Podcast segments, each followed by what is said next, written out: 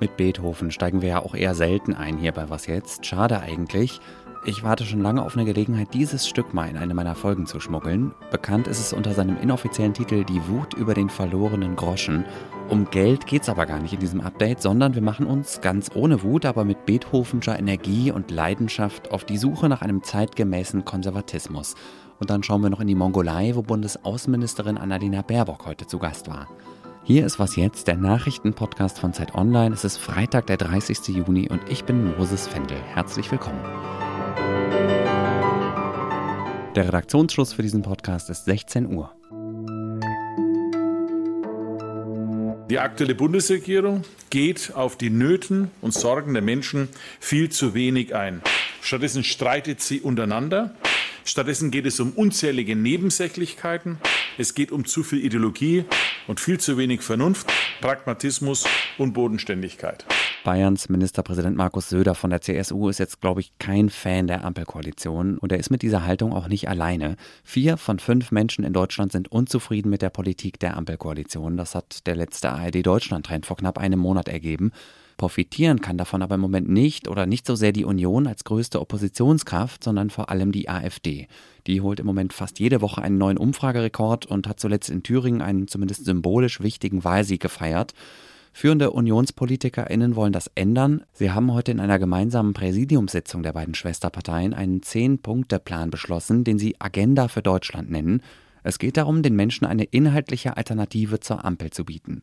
Mariam Lau ist Redakteurin im Politikressort der Zeit und beobachtet die Union sozusagen hauptberuflich. Hallo Mariam. Hallo Moses. Was genau steht denn drin in dieser Agenda für Deutschland? Also in dieser Agenda für Deutschland stehen so ein paar der alten Greatest Hits, also Steuersenkungen, ein sogenanntes äh, Belastungsmoratorium für die Unternehmen, dann natürlich äh, Zurückweisung des Heizungsgesetzes in welcher Form auch immer, energisches Vorgehen gegen Clankriminalität, was insbesondere auch interessant ist, wenn man sich überlegt, dass ja in Nordrhein-Westfalen von Wüst regiert, in Klammern, gerade diese wahnsinnige Eskalation in der Clan-Szene war ja, damit geht man jetzt erstmal in die nächsten Runden. CDU-Chef Friedrich Merz hat die Grünen zuletzt als politischen Hauptgegner bezeichnet.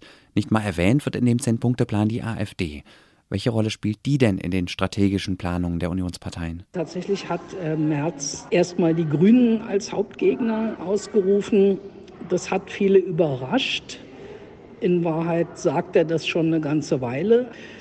Jetzt wirkt es natürlich vollkommen bizarr, eben weil äh, die Union in sechs Ländern mit den Grünen regiert. Also sich gleichzeitig, sie gleichzeitig zum Hauptgegner zu machen und äh, mit ihnen koalieren zu sollen. Realistischerweise gibt es im Bund auch keine wirkliche Perspektive außer den Grünen, sei denn man will wieder in die große Koalition. Friedrich Merz hat die AfD nicht erwähnt und auch Markus Söder nicht. Und ich glaube, da ist einfach die Hoffnung, dass man sie dadurch nicht größer macht, als sie sind. Mich erinnert das so ein bisschen an ein Versteckspiel, bei dem man sich die Augen zuhält und denkt, dadurch wird man nicht gesehen. Ist keine so richtig tragfähige Strategie, aber man will eben die Wähler der AfD zurückholen und hofft, wenn man nicht schlecht über die Partei redet, dann würden die sich das nochmal anders überlegen. Aber ich finde, die Umfragewerte im Osten zeigen, dass diese Rechnung nicht so richtig aufgehen kann.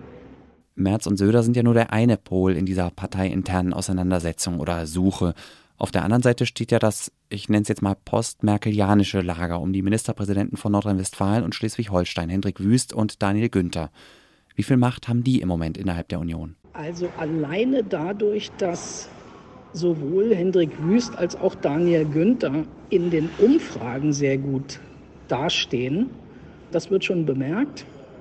Ich glaube, es haben auch alle gesehen, dass das jetzt nicht glücklich war, dass man sich an diesem Wochenende so gegenseitig demontiert hat. Also Merz hatte ja versucht, mit diesem Parteikonvent äh, mal einen Aufschlag zu machen, aus dem klar wird, die CDU ist nicht einfach nur gegen irgendwas, sondern hat ein eigenes, einen eigenen Strauß an, an Themen äh, und Erzählungen aufzubieten und so. Das alles wurde durchkreuzt und überschattet davon, dass man dann nur noch über diese innerparteiliche Machtfrage geredet hat.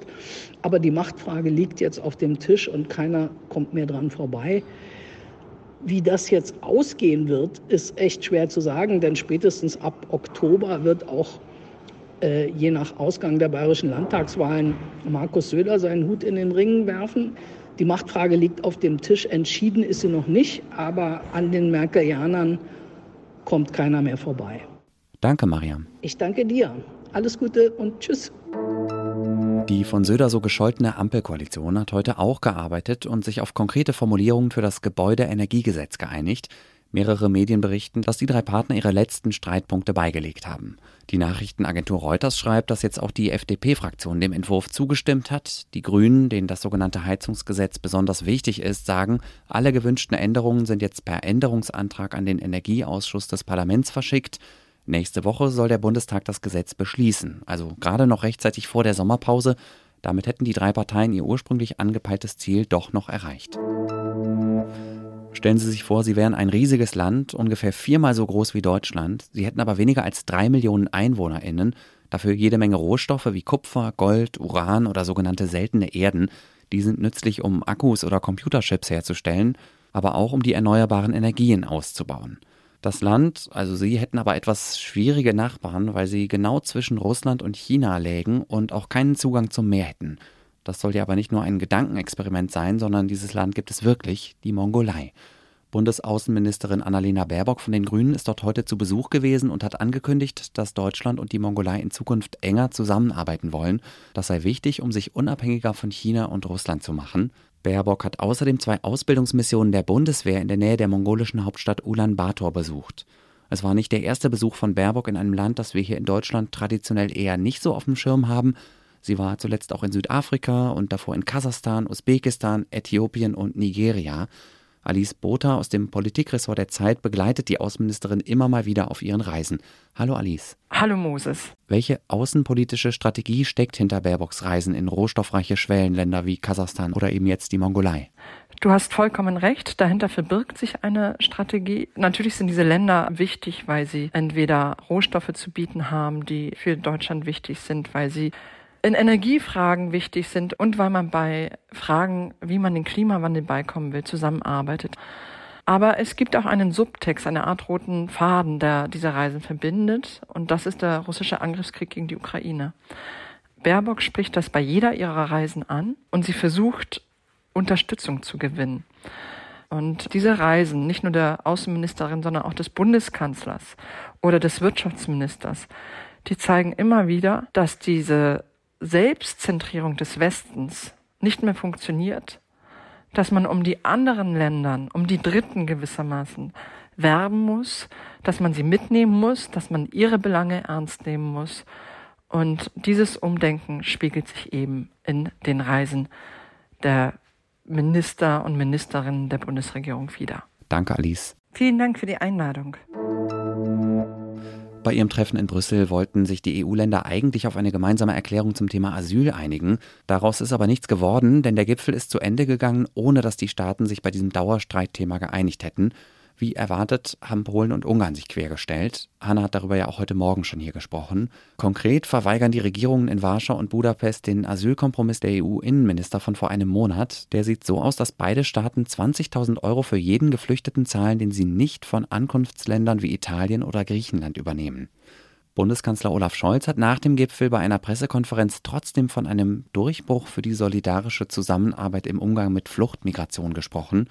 So etwas gehe nie ohne Kompromisse, sagt Scholz. Was noch? Haben Sie mal irgendwas total Verrücktes gemacht, als Sie jung waren? Oder meinetwegen auch später, als Sie gar nicht mehr so jung waren? Meine Kollegen aus unserer Campusredaktion haben ihre Geschichten aufgeschrieben, in denen sich der vermeintlich falsche und unvernünftige Weg als genau richtig entpuppt hat. Das Führerscheingeld versoffen. Au pair in den USA nach einem Monat abgebrochen jung geheiratet, aber nicht aus Liebe, sondern um ein Visum zu bekommen. Wir verlinken Ihnen diese Tipps mal in den Show Notes. Mein eigenes Leben kommt mir im Vergleich ziemlich bieder vor, Aber vielleicht haben Sie ja noch ein paar Empfehlungen aus Ihrer eigenen Lebenserfahrung. Immer her damit per Mail an wasjetzt.zeit.de. Und das war was jetzt für heute, für diese Woche und für diesen Monat. Aber keine Angst, morgen sind wir wieder für Sie da. Pia Rauschenberger begrüßt Sie in der Früh. Ein Thema bei ihr, ein wissenschaftlicher Streit um die Ursache von Depressionen. Ich bin Moses Fendel und empfehle mich. Danke, tschüss und bis bald.